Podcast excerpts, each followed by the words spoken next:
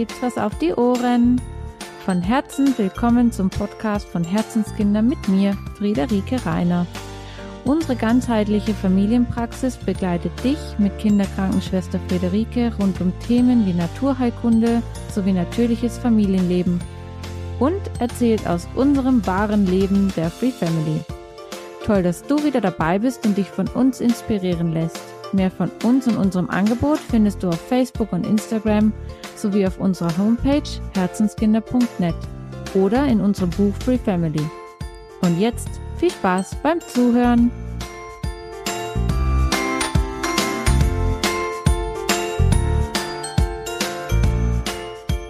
In dieser Folge soll es darum gehen, warum wir dahin gefunden haben, nicht mehr erziehen zu wollen. Viele, die uns schon länger verfolgen oder intensiver verfolgen, kennen uns ja als Free Family, als der wir ja in den Medien bekannt sind, sage ich jetzt mal, und auch zu diesem Thema oder unter diesem Titel ein Buch geschrieben haben. Und ja, ein zentrales Thema unseres Lebensstils ist einfach das Nichterziehen oder ja, frei sein von Erziehung.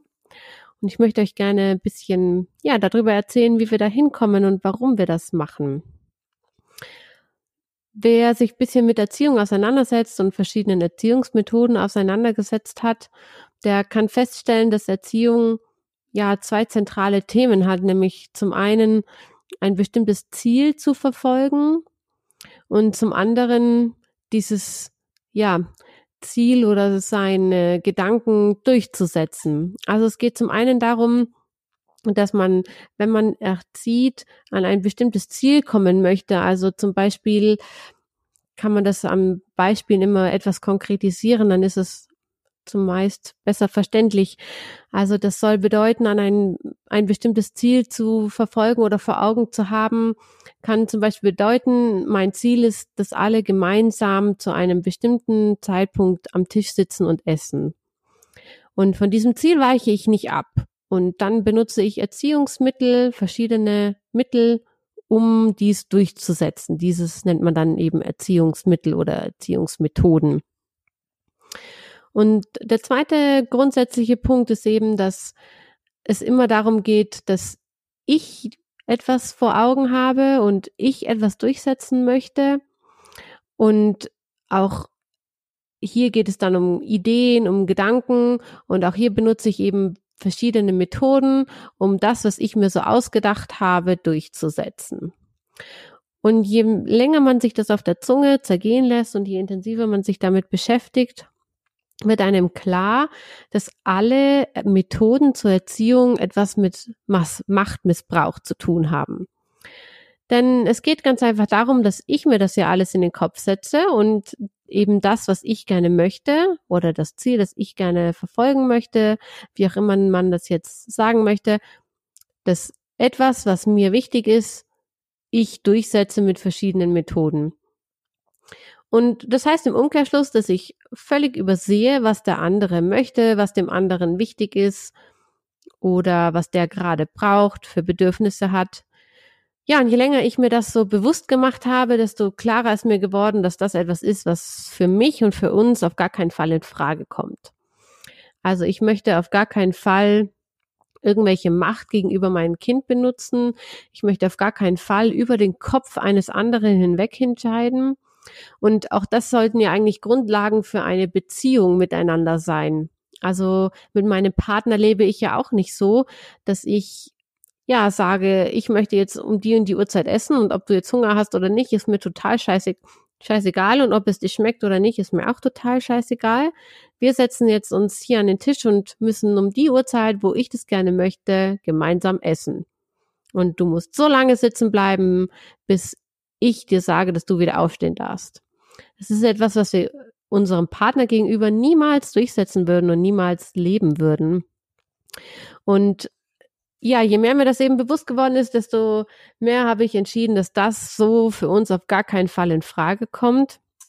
Und ich habe mich davon frei gemacht, diese Erziehung leben zu wollen, sondern ich habe für uns beschlossen, dass wir in Beziehung zueinander leben wollen.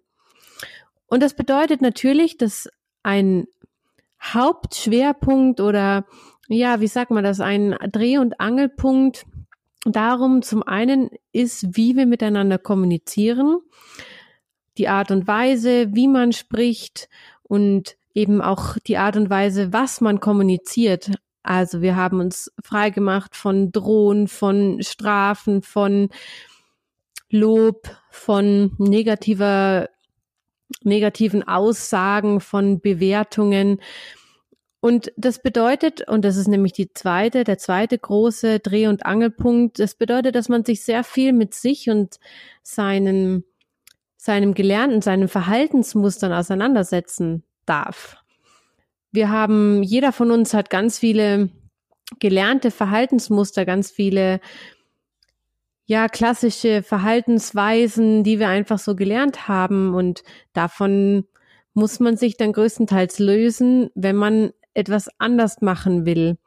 Die wenigsten von uns sind ohne Erziehung groß geworden, weil das einfach in einer anderen Zeit völlig normal gewesen ist und man wenig darüber reflektiert hat.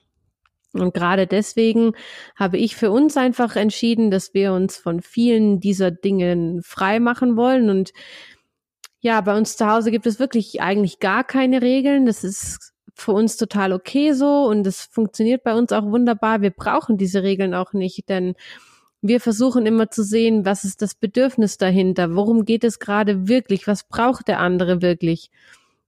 Und das ist einfach auch ein elementarer Bestandteil, den ich meinen Kindern gerne mitgeben möchte, nämlich, dass sie auf ihre Gefühle hören können und dass sie ihre eigenen Bedürfnisse wahrnehmen und sehen können. Und es geht nicht immer darum, dass wir Bedürfnisse erfüllen wollen, sondern es geht darum, die Bedürfnisse wahrzunehmen und zu kommunizieren und dann eben dementsprechend darauf reagieren zu können. Ich kann nicht jedes Bedürfnis zu jeder Zeit automatisch erfüllen, aber wenn ich es sehen kann, dann reicht es oft ja schon. Denn das ist eigentlich meistens das, was Kinder und auch eigentlich wir Erwachsenen wollen, nämlich gesehen werden. Ja, und ähm, dieses unerzogen bedeutet eben, ist für viele ein Begriff, der für sie erstmal bedeutet, nicht erzogen worden zu sein, wird dementsprechend dann gleichgesetzt mit, die Kinder tanten einem auf der Nase rum und man hat klassische Vorurteile. Wie kann das sein, wenn jemand nicht erzogen worden ist? Und nein, es bedeutet bei uns nicht, dass ich nie Nein sage und es bedeutet auch nicht, dass es nirgendwo Regeln gibt und es bedeutet auch nicht, dass gar keine Erziehung stattfindet, weil das würde überhaupt nicht funktionieren. Das geht nicht.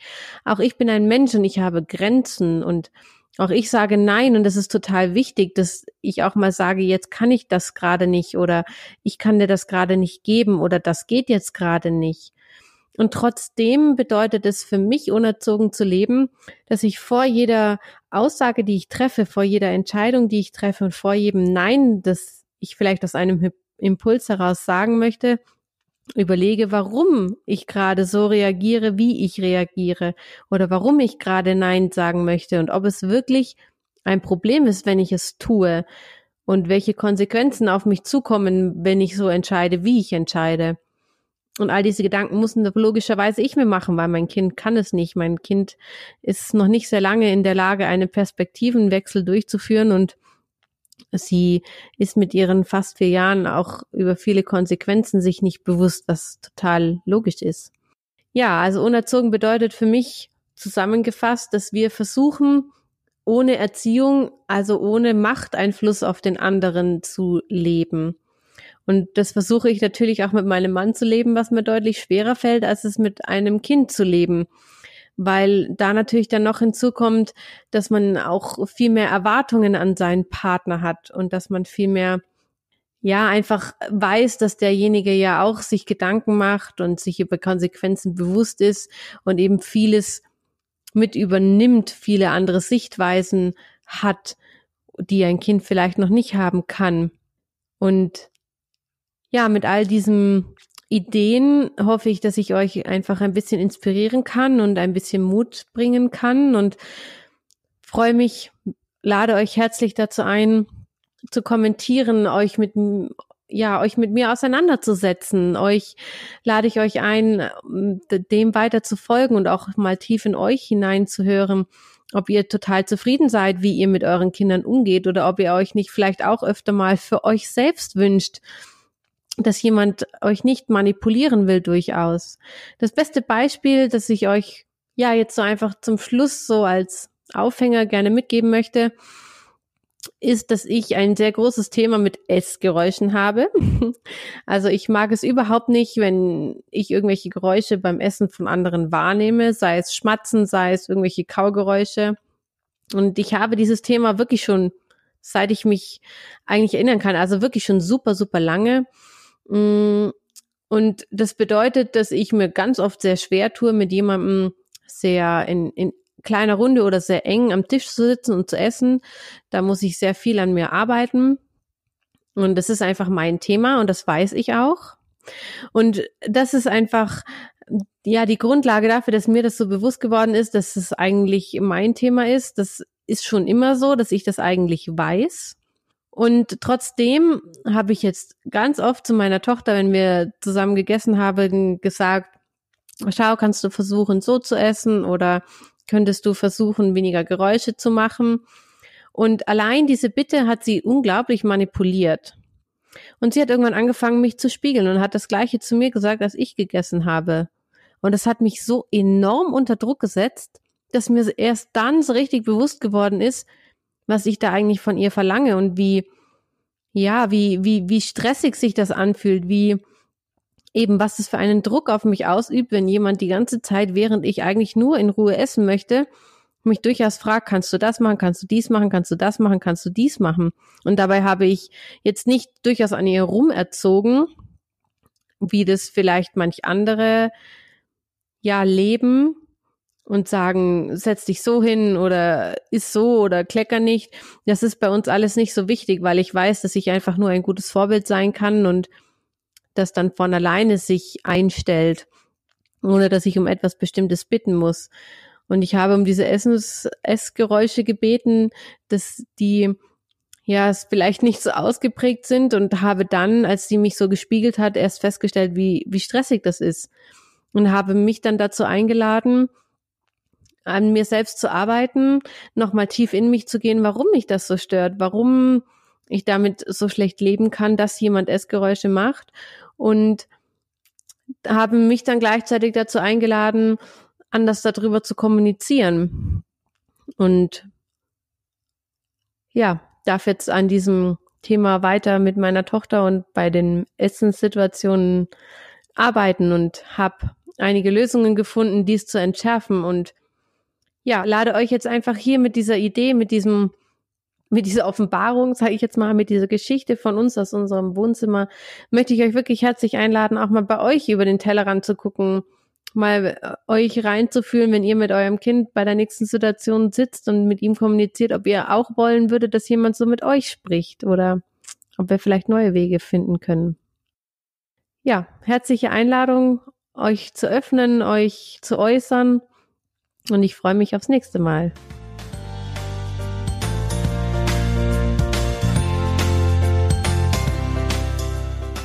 dass du dabei warst. Mehr von uns und unserem Angebot findest du auf Facebook und Instagram sowie auf unserer Homepage unter herzenskinder.net und in unserem Buch Free Family. Auf ein Wiederhören freut sich von Herzen Friederike.